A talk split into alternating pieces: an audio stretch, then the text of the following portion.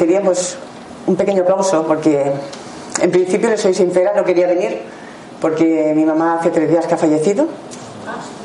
Eh, ayer justamente la incineré, pero lo estoy haciendo como un homenaje para ella. Eh, quería también, antes de entrar en materia, decir que mi mamá estaba perfecta cuando se ingresó en el hospital y sencillamente desarrolló una hepatitis tóxica a causa de un antibiótico, amoxicilina clavulónica. Mi mamá entró perfecta. Entonces solamente quería pues que supieran, esta es mi mamá, Juana Padilla, y entonces yo agradecería si es una cosa mi madre.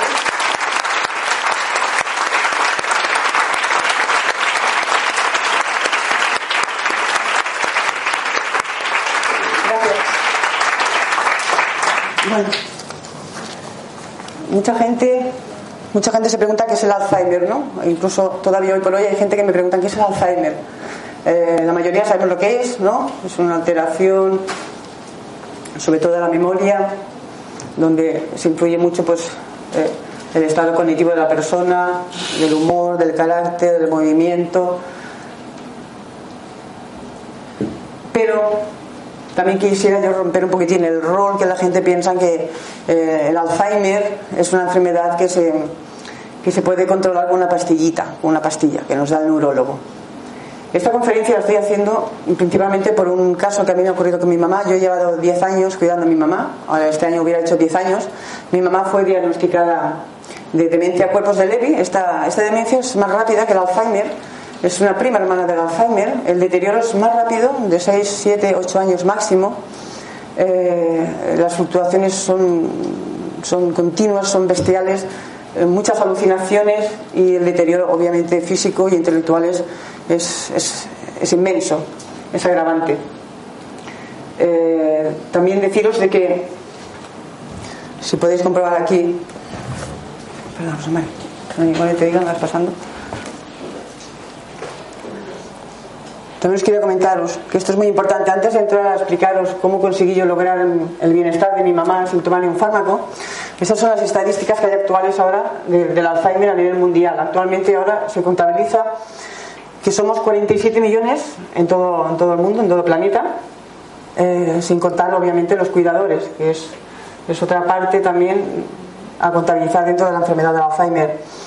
Eh, aquí en España somos 1.200.000, somos 6.000 afectados entre los enfermos, las familias y los cuidadores. Estas son estadísticas del año pasado. Actualmente ya, ya están estadísticas desde la última el último congreso de Alzheimer en Costa Rica, que se hizo el año pasado, las estadísticas ya estamos en 47 millones actualmente y se prevé que para el año 2050 estaremos en 135 millones de enfermos de Alzheimer. Esto es una realidad, esto es verídico. Mucha gente no se lo cree, pero es una epidemia ya de Alzheimer. Porque la persona piensa que es el Alzheimer y, no solamente el Alzheimer. Eh, hay muchos otros tipos de, de demencia y mucha cantidad de enfermedad neurológica pero todo se enclava pues, en la palabra Alzheimer. Pero quiero dejar claro que dentro del Alzheimer hay otros tipos de enfermedad neurológica como es el Parkinson, la esclerosis múltiple, demencias metabólicas mixtas vasculares, pero bueno, hacemos hincapié solamente, en lo que es el Alzheimer, ¿no? Sube, Rosa María. Los medicamentos. Estos, mmm, supongo que alguna persona que a la sala los deberá de conocer o los habrán oído. Estos son la mayoría de medicamentos que se suelen recetar hoy por hoy los, más, los más conocidos, los que más se recetan. Tenemos la razadine, que es la galantina, el Exolon, muy conocido, es un parche, un parche transdémico, el Aricep, que es el donopecilo, la anamenda, la memantina, el cognes, la tacrina prácticamente no se, no se receta debido a los efectos tan, tan, tan drásticos y tan, tan fatales para el enfermo, prácticamente no se receta ya. Luego tenemos estos dos, el risperdal y el seroquel donde yo tuve, donde yo tuve y descubrí el, gran daño efectivo que hace al enfermo es con el risperdal y con el seroquel. Sube, María. El laboratorio que fabrica el risperdal es el Johnson Johnson. Lo podéis leer. 200.000 millones de, de, dólares estimados por venta, por venta ilegal y ocultación de efectos secundarios del fármaco risperdal. Con este fármaco mi mamá solo lo, tomó una vez y fue suficiente, fue dárselo y al instante mi mamá quedó paralizada de cintura para abajo. Yo llamé rápidamente al hospital y la neuróloga me dijo que era uno de los efectos secundarios posibles que ocurría. Entonces yo consideré que era oportuno, como yo le dije que por favor pues tenía que haberme dicho a mí, yo valoraría si mi mamá se merecía un fármaco como este. Entonces, del Risperdal pasamos, entonces teníamos que buscar otro fármaco, sobre todo para las alucinaciones, y pasamos al que prácticamente todo el mundo toma con una demencia, que es la quiatipina, el seroquel. Con este fármaco, con el seroquel, la quiatipina, eh, mi mamá tuvo 28 desgraciadamente ese fue el último, 29, pero 28 ingresos. Mi mamá quedaba en estado comatoso cada tres meses. Tenía que bajar corriendo al hospital porque llegaba a la habitación y mi mamá pues quedaba en, estado comatoso. Eh, el sistema para recuperarla era llevarla al hospital. La tenía una semana prácticamente sin, darle ningún, ningún, fármaco, ningún medicamento para que el cuerpo pues, hiciera una limpieza. Pero el problema está que cuando volvemos para casa, nos daban el alta, de nuevo se repetía la historia, volvemos a tomar el seroquel hasta que una de tantas, de tantas y tantas veces que la tuve que ingresar, el, médico pues tuvo el detalle y me dijo que, que, era uno también de las consecuencias de este producto, porque obviamente es una toxicidad, el riñón no tiene suficiente fuerza para respetarlo y al final pues el tóxico se pasa a la sangre y mi mamá quedaba en estado comatoso. Esto es mi madre, así estaba cuando yo empecé a tratarla, este estado comatoso que les estoy contando. Y yo reaccioné con mi mamá cuando yo lo he titulado ¿Cómo recupera a mi madre? Esto es verídico. Mi madre hasta, hasta desgraciadamente, hasta estos tres días atrás, que me ha dejado. Mi mamá estaba perfecta, mi mamá me conocía, mi mamá hablaba, mi mamá reía, mi mamá veía la tele, eh, no tenía rigidez, me conocía, cooperaba. Hasta que yo decidí, cuando conocí a esta doctora, la doctora Mary Newport, en el año 2014, el médico que llevaba a mi mamá en uno de estos, de estos, de estos procesos en que ella se quedaba en estado comatoso, el médico me dijo que sinceramente no me iba a llegar ni para el verano, que mi mamá se moría. Sencillamente, con esas palabras, que mi mamá se moría. Entonces a mí me afectó muchísimo porque recordaba yo mucho a mi mamá que siempre me decía, Angelita, ayúdame. A mí eso se me quedó grabado. O cuando me decía mi mamá, no me mires así que yo no soy lo que ves, ayúdame. Entonces empecé a buscar información desesperada el mismo día en que el médico me dijo que mi mamá pues, ya prácticamente ya no iba a llegar a verano. Fueron 12 días en que mi mamá estuvo en la cama como un vegetal, ya no hablaba, ojos cerrados, no se movía, no interactuaba, solamente dependía del suero. Entonces yo ya desesperada pues entré en internet, empecé a buscar alternativas. Yo personalmente soy reflexóloga, trabajo mucho con la, con la terapia natural hasta que buscando, buscando, buscando, y también con algún que otro conocido mío, pues di con esta doctora. Esta doctora es de Florida, es directora del Hospital Sampa, y su marido, que actualmente también ha fallecido, falleció el año pasado, el día 2 de enero, a la edad de 65 años, no por Alzheimer, sino que tuvo pues un accidente, cayó y se dio un golpe en la cabeza y sencillamente pues tuvo una hemorragia y falleció. Pero esta doctora se, se no se resignaba a pensar que ella siendo doctora, cómo no podía ayudar a su marido, teniendo un Alzheimer y más joven porque tenía 53 años. Entonces esta doctora también pues empezó a buscar investigación, empezó a contactar con otros compañeros, hasta que dio también con otro doctor en Estados Unidos, que lleva 45 años trabajando, que es el doctor Beck, que trabaja con las cetonas. Las cetonas es un componente que lo encontramos, luego lo explicaré también dentro del aceite de coco, es un, es un producto que tiene más potencia, más energía que la propia glucosa y además tiene la capacidad que traspasa la barrera hematoencefálica del cerebro, por lo tanto alimenta la neurona. Con el Alzheimer tenemos el problema de que el cerebro no puede, no, no, puede alimentarse de la, de la, neurona, perdón, de la glucosa. La glucosa no traspasa el cerebro. ¿Sube? Este, este otro señor, el señor Paul Sorset, también está fallecido, murió a la edad de 102 años y ha sido el señor que más ha difundido por el planeta el beneficio del aceite de coco y de todo lo que surge del aceite de coco, como puede ser el agua, la pulpa, la harina y sobre todo el aceite. Eh, su negocio, por decirlo así de esta manera, era el aceite de coco. Vivía en Filipinas, tenía un local muy pequeñito, prácticamente de 20 metros cuadrados, pero tenía cola. Es decir, desde gente periodista, gente política, deportistas, y todo el mundo se preguntaba por qué, por qué, qué tenía este hombre, qué es lo que daba este hombre. ¿no? Eh, su papá era, era, era pastor de una, de una iglesia y su papá pues aprendió pues a ayudar a la gente a curar enfermedades o a mejorarlas gracias al aceite de coco. Y le pasó toda la información a su hijo a este señor a Paul Sorse. Murió con 102 años perfectamente con la, con la mente perfecta un trabajador innato hasta el último instante. La dieta ¿Qué es lo más importante en una persona que sufra de Alzheimer, de demencia cuerpos Levy, demencia metabólica, de Parkinson, de esclerosis múltiple? Sobre todo el azúcar y menos carbohidratos. Esto es fundamental. El azúcar es un veneno total para la demencia y los carbohidratos.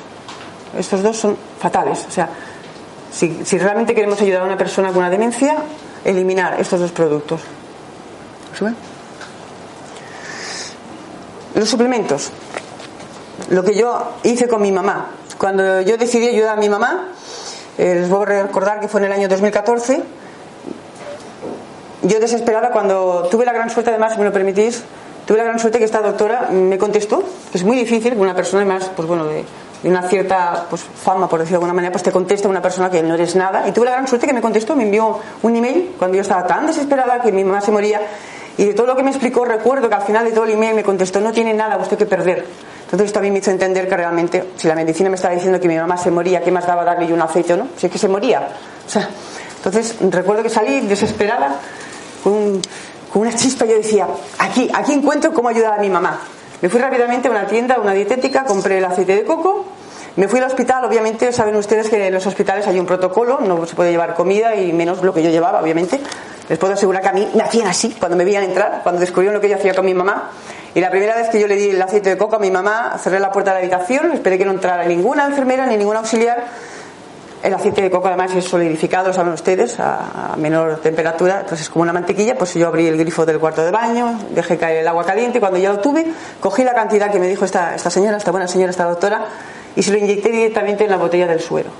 Y fíjense ustedes si yo estaba tan desesperada, tan desesperada, que incluso me acerqué al paso del suero y lo abrí, porque yo pensaba, como venga la enfermera, igual se lo quita y mi mamá no tiene su solución. O sea, yo estaba tan confiada que este producto iba a funcionar, porque además, además, obviamente, antes de comprarlo, ese mismo día que yo descubrí y recibí este email de esta doctora, busqué mucha más, mucha más información y fui comparando. Y evidentemente no hay ninguna estadística, por mucho que diga la medicina convencional, que el aceite de coco es malo, no es coco, ah, perdón, no es malo. Dicen que es grasa saturada, pero la medicina no te dice qué tipo de grasa. Eh, nosotros hay tres tipos de grasa, la corta, la larga y la media. La buena es la media. El producto más rico en la naturaleza en, esta grasa, en estos ácidos grasos de cadena media, es el aceite de coco. Beneficio que tiene es que eh, cuando ustedes ingieren el aceite de coco, Mm, no tiene que pasar por el estómago para metabolizarse, pasa directamente al hígado. El hígado no utiliza ni ninguna enzima, ni tan siquiera ni la bilis. Lo metaboliza y lo pasa directamente al torrente, al torrente sanguíneo ya convertido en la cetona. Este producto llamado cetonas o en inglés ketonas. Y este producto pues tiene la gran facilidad y la gran suerte que puede traspasar la barrera hematoencefálica y por lo tanto las neuronas se alimentan. Porque volvemos, volvemos a repetir que en el Alzheimer el problema está en la resistencia que tiene el cerebro a captar la glucosa como alimento. Entonces, con mi mamá, escuetamente, porque para no alargarlo mucho lo de mi mamá, cuando yo empecé a darle el aceite de coco, el primer día mi mamá no tuvo ninguna reacción, el segundo tampoco, pero yo, yo insistía, ¿eh? yo por la mañana, a mediodía, por la noche, así tres días. Pero el tercer día, cuando yo entré en la habitación, mi mamá empezó a abrir los ojitos. Quizás para alguien no sería importante, pero para mí sí, obviamente yo ya llevaba muchos años cuidando a mi mamá. Y al cuarto día, mi mamá empezaba a mover las falanges de la mano. Y yo, yo en silencio, porque claro, el médico venía, está malament, la mare es morirá. Y pensaba, caramba, pues yo no lo veo así. Y yo veo, claro, y quizás es el punto de vista como hija, obviamente, ¿no? Que te agarras, evidentemente, pues a un ser querido como era mi madre. Pero luego, al cabo de unas semanas que mi mamá ya empezó a mover manos, empezó a balbucear, cosa que ya no hablaba, y empezó, o sea, ella se esforzaba en comunicarse. Y a la, a la otra siguiente semana mi mamá ya hablaba. Entonces yo pedí el alta, me la llevé a casa, el médico no supo nada porque yo tal como la traje a mi casa, desde ese mismo día le quité todos los psicóticos que mi mamá tomaba, todos. Desde el deprazona, el, el trazodona y sobre todo el seroquel, la quiatipina. Eh, el aceite de coco funciona dentro de las demencias siempre y cuando vaya acompañado de una, eh, de una dieta baja en carbohidratos. Es muy importante, ¿vale? ¿Cómo lo podemos saber? Tomando eh, la, medida de la glicemia cada día. Yo cada día pues le tomaba la, glicemia de mi mamá a primera hora, dependía de cómo tuviera su glicemia, entonces correspondía a 25, 50 o 100 miligramos de carbohidratos máximos al día. El azúcar, obviamente, lo voy a repetir, fuera. Lo suplementé también con agua, el agua de coco porque mi mamá perdió muchísima masa muscular y entonces el agua de coco además es muy rica en potasio y esto ayuda muchísimo, incluso muchos deportistas es el agua que toman. Y aumenté sobre todo, aumenté todo lo que era la, parte de vegetal, de fruta. La proteína, principalmente era proteína vegetal, lo que yo le he dado a mi mamá hasta hace estos tres días. Sobre todo era proteína vegetal, el pescado, tres veces a la semana, sobre todo pescado azul. Y luego lo complementaba, eh, también muy importante, con, con, los complementos, los suplementos que no son medicamentos, que la gente confunde mucho. Un suplemento es un, es un alimento, sobre todo con los famosos omegas 3, principalmente es un alimento riquísimo para el cerebro. Luego las vitaminas, vitamina todas del grupo B, la vitamina E, muy rica, y, la astaxantina, muy conocida ya actualmente como una gran, una gran ayuda como antioxidante. Y luego también me gustaría comentarles que eh, yo personalmente yo no encontré ningún médico, ningún neurólogo que a mí me recomendara la vitamina colina. La vitamina colina es fundamental para ayudar al cerebro, fundamental para la sinapsis de los neurotransmisores. No encontré ningún médico que a mí me lo recomendara. La colina ustedes la pueden encontrar con el huevo, obviamente, con la yema de huevo o con un suplemento como con una pastillita. Y así como mi mamá, han visto de aquella foto cómo empezó a cambiar mi mamá. Mi mamá ya, pues aquí la están viendo. Esto era por la tarde, yo por la tarde siempre hacía mucha terapia mi mamá, mucho, mucho taller, mucha música. Yo tengo una página en internet donde tengo la gente que, bueno, pues que pues agradezco que se ha interesado por mi caso y obviamente lo he puesto en práctica y están los testimonios de la gente. Tengo mucha gente, sobre todo fuera de España, Latinoamérica, eh, que realmente pues certifican que realmente esta terapia, sobre todo con aceite de coco, ayuda en la demencia. No la cura porque la demencia hoy por hoy no se cura, ni el fármaco no se cura, pero sí mejoramos la calidad. Yo siempre, en mis charlas, siempre pregunto al público, ¿usted tiene un enfermo con Alzheimer o con otro tipo de demencia que prefiere tener a su, a su papá o a su mamá o a su marido o su esposa totalmente drogado, porque es lo que hacen los fármacos, no hacen nada más que esto, o verlo activado? Aunque sepan que se va a morir, ¿qué prefieren? Esa era la pregunta que yo me hacía, ¿no? Entonces, claro, cuando mi mamá todavía tomaba el, el famoso Seroquel, yo me encontraba con un problema. Es que y no sé si ustedes tendrán algún, pariente con esta enfermedad y está tomando la quiatipina. ¿Hay alguien aquí en la sala? ¿Sí? Vale. Entonces yo me encontraba con mi mamá, que yo cuando yo le daba la quiatipina, por ejemplo después de la cena, ¿no? A las siete y media, mi mamá no despertaba hasta el día siguiente, hasta que eran las cuatro y media, las cinco, las seis de la tarde. Claro, evidentemente cuando una persona despierta a esa hora, le tenía que dar espacio, ¿no? No le iba. recién despierta, toma otra vez la comida la pastillita, claro, tienes que dejar un, un margen de espacio, ¿no? Pero podías dejar mucho, porque obviamente a las siete hay que dar la cena, ¿Y qué ocurría? Que luego a las siete y media otra vez se lo quiere. Vuelta a dormir. En resumidas cuentas, mi mamá solamente estaba activada una hora al día. Cuando yo le hice esta dieta, mi mamá estaba activada desde las nueve y media de la mañana, diez que despertaba, hasta las once incluso de la noche. O sea, entonces yo, yo noté un cambio importantísimo en mi mamá. Mi mamá, gracias, y sobre todo, sobre todo, aparte de la dieta, sobre todo del aceite de coco, yo lo tomo personalmente, mi mamá no ha tenido ni problemas de colesterol, ni problemas de anemia, no tenido ningún otro problema en su cuerpo, estaba perfecta, perfecta, perfecta, esto lo tengo certificado por los médicos, estaba perfecta. A mi casa venían los de cuidados paliativos cada mes y les puedo asegurar que la visita que me hacía, la, señora que venía, eh, entraba, miraba a mi mamá y decía, hasta la puta madre, perdón, ¿eh? Está de puta madre, haremos el café. así estaba mi madre. Esto es verídico, aquí hay una persona más que la conocí personalmente, mi mamá. Esto es verídico y lo pueden ver además en mi página porque ahí he colgado mucho vídeo de mi mamá para toda la gente que estaba interesada en el caso de mi mamá y fotos a diario de ella. Eh, entonces, ¿dónde quiero yo llegar? Miren, yo he tenido mucha lucha con la medicina convencional. ¿Por qué? Yo me resigno, yo me resigno a que una enfermedad que está en aumento, que es una epidemia, que la gente de verdad, lo digo de corazón, no se conciencia, no se conciencia, y va a ser, es y será una epidemia, con, las consecuencias a más a más socioeconómicas para nuestro país, para seguridad social, para familias, familias que tienen que dejar de trabajar para atender al enfermo. Yo estoy en totalmente desacuerdo con la medicina cuando se consideran los dueños del enfermo. Es decir, el médico para mí está para ayudar al enfermo, no el enfermo ayudar al médico. Mi mamá, como yo decía, no era una conejita de India. Yo le decía al médico, a ver, ¿en qué, en, qué está usted ayudando a mi madre?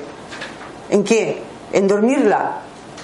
Digo, si me lo pongo a pensar, no me sale la cuenta venía aquí a veces a buscar una receta, que ustedes saben el proceso, están de poner el sello, la autorización de la Generalitat, no sé qué, no sé qué, no sé cuántos y te perdías toda la mañana allí. Yo le decía, para esto no sé, perdonen ustedes, ¿eh? para esto voy yo, compro una rayita en cualquier esquinita y le meto la raya, porque total, el se lo quiere viene de la belladona, es una droga, es lo mismo.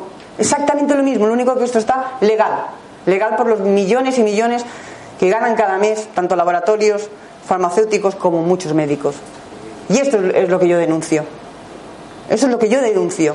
Y eso es lo que yo, la gente que me sigue por mi página, a mí no me da vergüenza todo lo que he hecho por mi madre. No me da vergüenza cuando me he sentado en la calle en Madrid exigiendo que el gobierno más o menos tenga en cuenta un plan Alzheimer, tanto para el enfermo como para el cuidador o para la familia. Esto es lo que yo denuncio. Porque, por ejemplo, con esta terapia, que fuera de España sí que ya se está tratando, sí que hay científicos que lo están, lo están estudiando y lo están verificando, que ayuda ¿Por qué aquí no? Muy simple. Aquí un bote de, aceite de, coco, 18 euros. Primeramente, el sanidad no, la puede, no lo puede potenciar porque es un producto natural, no se pueden hacer dueños este producto. Y en segundo lugar, porque una caja de Seroquel por no decir el Risperdal, pero el Seroquel son seis pastillitas y el precio está en 200 euros. A final de mes, aunque el paciente obviamente haya aportado la seguridad social los famosos 8 euros o 10, pero evidentemente en el fondo son 200 euros. A final, a final de mes, en todo nuestro país, en toda España, hay tantas cajas, pues piensen ustedes qué pastel tienen que para repartir.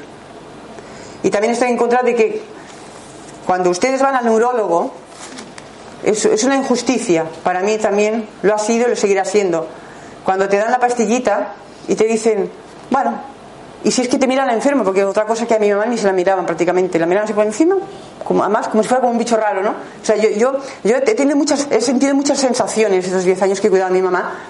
Y, y te decían, bueno, le recetamos esto y vuelva dentro de seis meses. Usted digo que sí. Y si hay algún problema, llame a la enfermera. Ostras, pero tú sales con el enfermo. ¿Qué haces tú con el enfermo? ¿Qué haces? Cuando tienen fases de agitación, de agresividad, de desconexión, de estados comatosos. ¿Qué haces con el enfermo? ¿Quién te ayuda? Yo particularmente recurrí a instituciones y yo tuve también que tragar que me dijeran que porque yo cobraba, en este caso mi mamá, la ley de dependencia, no merecía, no tenía derecho a ayuda a domicilio. A mí me lo han dicho. Como consecuencia yo tengo una hernia discal. Porque yo más o más cada dos horas me levantaba para tumbar a mi mamá para que no me cogiera ninguna escala al estar encamada. Esto es verídico. Yo el primer año de cuidar a mi mamá perdí todos los dientes, los llevo postizos. Cogí anemia. Por mi mamá también tengo y sufro de quistes en hígado y en riñón. Tengo calcificación de la cadera.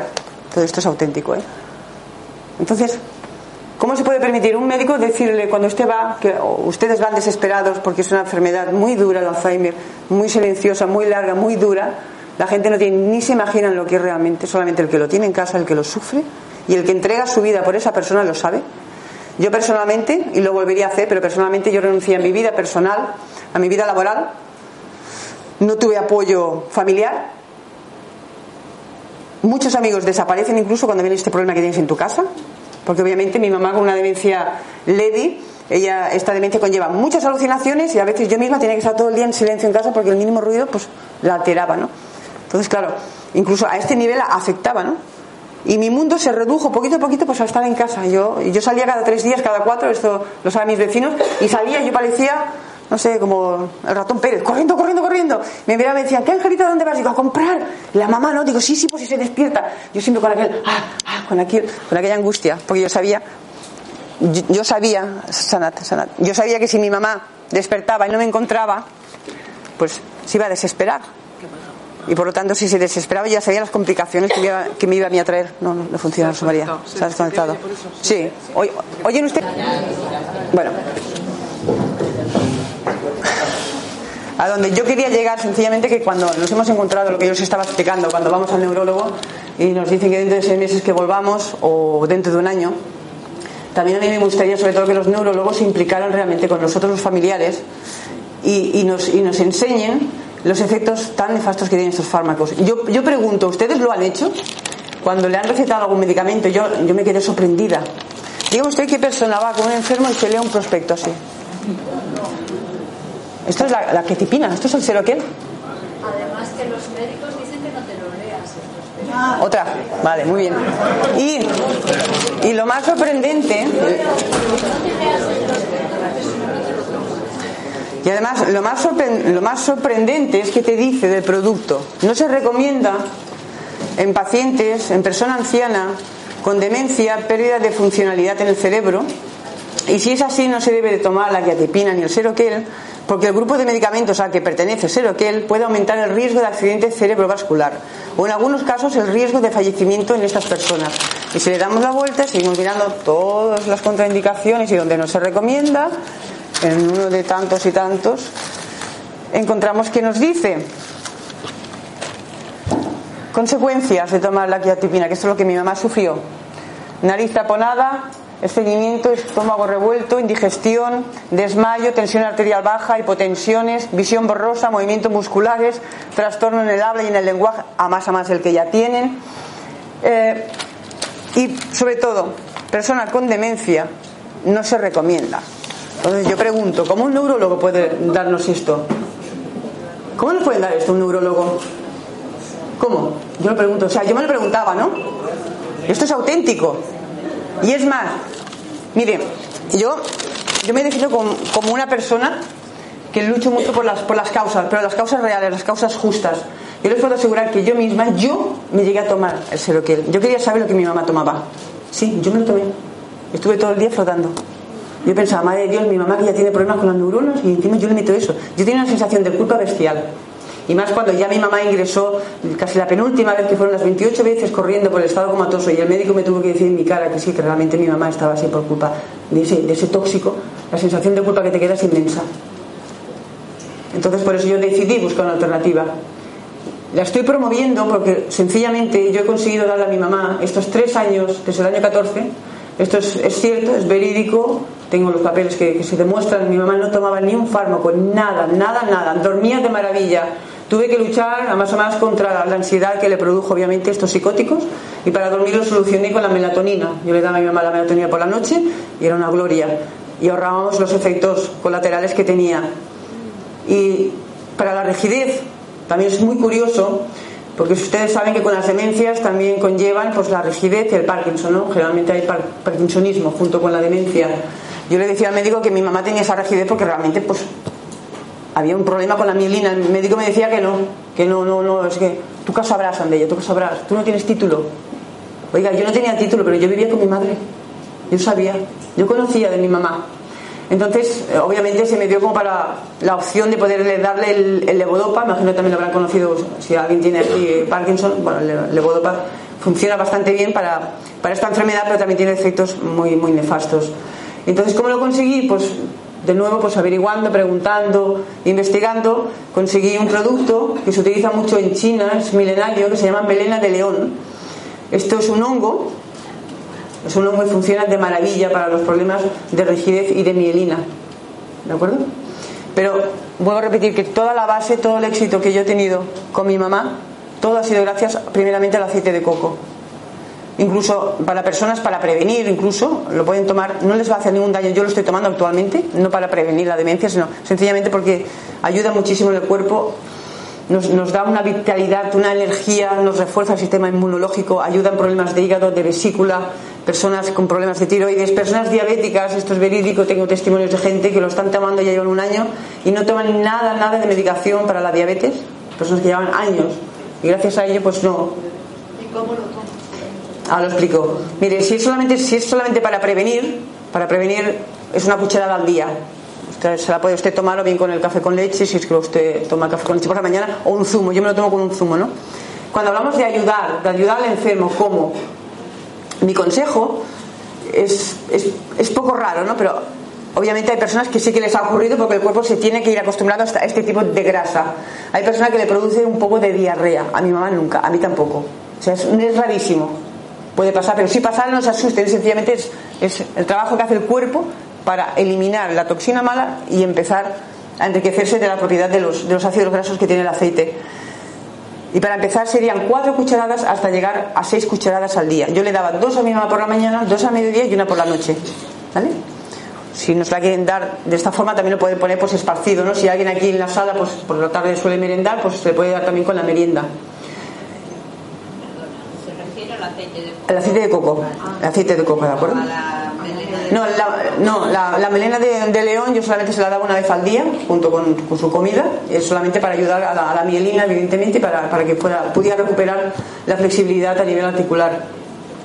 Eh, luego, obviamente, ya, se los he comentado, sobre todo los suplementos, muy importante, importantísimo, la vitamina colina, los suplementos de, de vitamina del grupo B, vitamina E, antioxidante, hasta tanchina y como base, les vuelvo a repetir, siempre el aceite de coco. No tengan ningún miedo, yo de verdad, yo he perdido a mi mamá por un antibiótico. No la he perdido por un aceite de coco. Porque mi mamá estaba perfecta. Incluso les puedo asegurar que el mismo médico me pidió bibliografía del aceite de coco para llevarlo al hepatólogo. Yo pensé, ay, tierra, trágame, seguro, seguro que me dice algo otra vez. Porque estaba acostumbrada. Y gracias, y por suerte, al día siguiente cuando ya me trajeron el informe de mi mamá para realmente pues, verificar que tenía, que tenía hepatitis tóxica, se demostró directamente por el, el patólogo que el, aceite de coco no era el causante, que es bueno, que es benéfico que la dieta que yo le estaba dando a mi mamá era perfecta, que mi mamá entró sin ningún problema ni de anemia, ni de colesterol, de proteína perfecta. Todo fue causa del antibiótico. Entonces yo, si ustedes realmente tienen algún familiar en su casa, algún pariente, y quieren ayudarles, mi misión hoy por hoy, de verdad estoy entregada a esta causa, por lo que yo he visto, por lo que ha sufrido mi mamá, por el cambio tan espectacular que sufrió y que tuvo mi mamá, por, la cantidad de testimonios que me han ido llegando a diario, por la gran cantidad de testimonios que me han ido llegando, por médicos, sobre todo en Latinoamérica, tengo un doctor en Brasil, el doctor Muñoz, que apoya mi causa, la, ha verificado, la está implantando allí también, en Argentina también hay otro instituto que también está trabajando con esta terapia, aquí en España, pues bueno, tengo muchísima gente también en Valencia, en Madrid, a diario me lo contestan que les funcione, que les ayuda. No pueden perder nada, es totalmente natural y si ustedes realmente quieren calidad para su ser querido, mi consejo es ese. Me gustaría también saber, vamos a dejar 10 minutitos para, para preguntas, alguna duda, alguna... Dígame. El, aceite de coco, sobre todo en invierno, debido a la temperatura, está solidificado, es como una mantequilla. Eh, mucha gente pregunta, ¿cómo lo tomo? Usted coge sencillamente un, una pequeña cazuelita, un poquitín de agua, lo pone al fuego, baño María. Y a la que ya coge temperatura, vea como el aceite ya se va solidificando. Ahora, de cara al verano, no es necesario, porque el mismo, el mismo frasco ya está solidificado. Líquido. ¿Cómo puedo retirar progresivamente la farmacología? Muy buena pregunta. Sí, muy, muy buena pregunta. Mire, yo siempre he dado dos, dos opciones. Una, directa, la persona que realmente crea en lo que está haciendo, o paulatinamente, como usted me lo está también dejando caer. Yo lo hice de golpe. O sea, es que yo, yo personalmente yo no tuve opción, es que mi mamá que se moría ya, es que si no hacía algo mi mamá se moría. Yo, yo, yo, no, yo no esperé una semana o dos que eh, mi mamá se fuera acostumbrando a, a, esta grasa, a este aceite y ir aumentando las cucharadas. Yo se lo hice de golpe. A mi padre le ponen el H y. Bueno, pues yo le recomiendo, o si me lo permiten, porque, y, y perdonadme, ¿eh? de las, de a veces de las, de las zancaditas que nos dan aprendemos.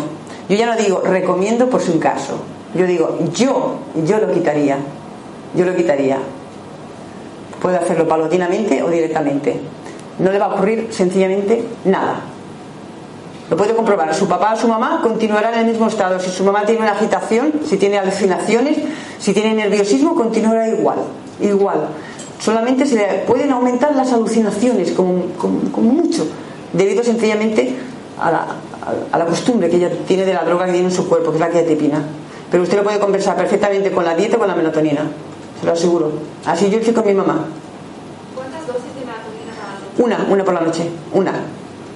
Miligramos. ¿Cuántos miligramos? 100 miligramos. 100. ¿Cómo hiciste para colocarle el, el aceite de coco en el suelo? Calentándolo. Sí, pero así directamente no se, se, se diluye, Muy buena. no. No, no, no, gracias a Dios mi mamá no le dio ninguna embolia. Le voy a repetir que el aceite de coco no produce ningún daño. Incluso, también muy, muy buena pregunta, eh, hay, hay países, sobre todo de Asia y de, de las islas del Pacífico, eh, que allí están tomando actualmente el 66% de grasa saturada y no les pasa nada. Recordemos que el, el cerebro se alimenta gracias a la grasa, al colesterol. El cerebro tiene más del 25% de colesterol, o sea, es una grasa necesaria. Y, y, en estos países los hospitales están inyectando el aceite de coco directamente en vena. Si fuera malo no lo harían, y son hospitales. Y lo hacen directamente tanto en recién nacidos, en niños, en personas convalecientes, en personas críticas. ¿Y cómo lo hice con la botellita de, de suero? Obviamente usted pensaría es que el agua estaba fría, ¿no? Pero es que cuando una quiere, dicen que querer es poder, ¿no? Y yo obviamente me llevé, por decirlo de alguna manera, como una bolsa de agua calentita, bien calentita, la puse en la bolsita del suero para que el plástico se fuera calentando a medida que yo le pasaba el aceite, porque claro, obviamente el choque del, del aceite con el agua fría se me iba a quedar solidificado. Así es como yo lo conseguí. Y luego obviamente abriéndoselo para que se le metiera rápidamente. Esa fue la forma que yo lo hice. ¿Y qué te dijo el médico? cuando- Ah, muy buena pregunta. Mire, con, con este doctor, evidentemente, emito nombres, pero hoy por hoy es un gran amigo mío. Hoy por hoy no tiene nada en contra de lo que yo lo he hecho. Eh, De, él mismo, de su misma boca, salió y surgió de que él es partidario realmente de tratar la demencia de una manera más natural. Pero que por suerte, por desgracia, ellos están acostumbrados pues, a lo que le han enseñado en la escuela. ¿no? O en la escuela de medicina le enseñan que tienen que tratar con fármacos. ¿no? Pero sí que lo reconozco y se lo agradecí en su momento y estamos hablando pues dos meses como mucho. Que conseguir pues que me dijera que gracias se interesó. Recuerdo que incluso me dijo, nunca había visto tantos nombres raros que no entendía de nada, Ángela, ni de plantas, y no entendía nada. Pero muchas gracias, se interesó realmente. Y para que usted me entienda, mire, porque vamos súper justitos, les voy a decir, en, en mi mamá han pasado dos, o pasaron mejor dicho, dos, dos consecuencias bestiales en mi mamá. El primer error médico que tuvo este médico, una de las tantas veces que mi mamá estuvo ingresada, mi mamá tenía como un catarro y muchísima tos. Y total, que el médico a los 15 días me dijo, mira, Ángela, para mañana el alta y le llevamos para casa. Y esto con un jarabe, el flumocil, fuera, fuera. Caramba, llegamos a casa y por la mañana, mi mamá a las 6 de la mañana estaba a 41 de fiebre desesperadita, pues corriendo otra vez al hospital, llegamos allí más de una hora esperando en urgencia, le hacen la analítica y al cabo de otra hora casi me viene la doctora de urgencia y me dice, oiga, mire, lo siento mucho, pero su mamá está terminal. Digo, ¿qué? ¿Qué está terminal? Digo, oiga, pero sí, antes ayer salimos porque tenía un catarro me dijo el médico, para casa le das un flumocin y no pasa nada. No, no, pero lo siento mucho, está terminada, además tiene demencia de cuerpos de Levy, grado 7. De allí me pidieron la autorización para llevarla a otro, a otro hospital, que ya para, para estos enfermos tan, tan, tan, tan en las últimas. Yo con mi pena tuve que hacerlo, obviamente, porque te sientes forzado en el hospital, porque te dicen firma aquí, firma aquí, tienes que firmar, no, no tienen otra opción. Cuando llegamos al otro hospital, rápidamente la pusieron en una habitación con otra señora. Al cabo de un cuarto de hora apareció otro médico, me sacó fuera, me dijo que mi mamá estaba prácticamente muriéndose, que la llevaban a otra habitación para que el momento fuera más íntimo. Me tiré tres días y tres noches sin salir para nada, para nada al lado de mi mamá. Y en la tercera noche mi mamá de madrugada continuaba con la misma fiebre, 39, 40, 41. Y ya empezó a jadear, yo ya veía que mi mamá se me iba. Yo desesperada pues corría a la enfermería, por favor, dije que trajeran otra vez el médico de. Yo me daba cuenta que se iba. Me vino el médico. ¿Saben ustedes qué valoración hizo el médico? Entró, la miró. Ah, No fuera, vamos fuera. Esto me dijo el médico. Dice, mira, lo siento mucho, ya te comentamos que está terminal tu mamá y ha llegado el momento. Entonces yo recuerdo que me planté frente a él y le dije, mira, de demencia nadie ha muerto. Si mi mamá va a morir, quiero saber de qué va a morir mi mamá. ¿De qué? Lo exijo. Como médico te lo exijo. Ah, es que no vale la pena marearla. ¿Para qué la vamos a pinchar? ¿Para qué vamos a molestarla? Y yo lo exigí. Pues créanme que para hacer un simple tag, para saber por qué mi mamá estaba en ese estado, porque después de tres días con un antibiótico seguía con fiebre, me hicieron firmar las últimas voluntades. Si no, no le hacían nada a mi mamá. Esto es verídico. Y una vez firmadas las últimas voluntades, se dignaron a llevarla, le hicieron un tag. Y al cabo de una hora me la sube y me dice que mi mamá, que yo tenía razón, que mi mamá tenía neumonía. Es decir, si yo no hubiera batallado, hubiera exigido, mi mamá estaba muerta. Rápidamente se le cambió el antibiótico, se le aplicó otro y efectivamente la fiebre le empezó a, a bajar. Pedí el traslado para el otro hospital donde, donde allí el médico la estaba tratando, este médico que ahora nos llamamos de maravilla, y les aseguro que cuando llegó mi mamá y la estábamos poniendo de la camilla a la cama, el mismo médico se puso contra la pared y me dijo, mira, lo siento mucho Ángela, tenías razón. Y yo le dije, mi pregunta fue, ¿y yo qué tenía que hacer ahora? Denunciarte por una mala praxis, porque tú te negaste siendo médico. ¿Qué pasa? ¿Que una persona mayor no tiene derecho? ¿Una persona mayor no tiene derecho? Pues sencillamente porque como ya, ya no valen para nada, ¿verdad? Eh, Esa es la cuestión, la triste cuestión de la gente mayor. Y me gustaría acabaros. Mi mamá además hacía poesías. Y esta fue una de las poesías que yo siempre llevo y he llevado conmigo encima. Mi mamá siempre decía, resiste con fe sincera, nunca te des por vencida, que el alma que persevera es la que triunfa en la vida. Es decir, otras pocas palabras, como decir que la verdad te hace libre. Entonces yo hoy por hoy no me avergüenzo de decir la realidad de la medicina. Reconozco que la medicina en según qué temas sí que ayuda, pero en según qué otro tema no. Y sobre todo que el enfermo no es, no es, no es un objeto para ganar dinero. Es un ser vivo, es un ser vivo que sufre. Y por lo tanto exijo esa dignidad. Y sobre todo para esta enfermedad tan desconocida que mucha gente en la sociedad la sigue tapando y parece que no tienen derecho pues, a que se reconozca, ¿no? que tienen todo el derecho a ser tratados dignamente. Y esta pues, bueno, es, mi, es explicación, mi experiencia. Tristemente me gustaría decir otra. Tranquila. Me gustaría decir otra. Tristemente, como podéis ver, aquí llevo la llave de mi mamá de hace tres días. Pero me gustaría que todo lo que yo he pasado con ella, lo que ella ha sufrido, que sirviera para algo. Y yo os animo realmente, y lo digo de corazón, no tengáis miedo, no hace ningún daño y mejoráis la calidad de vida de vuestro ser. Nada más, muy agradecida.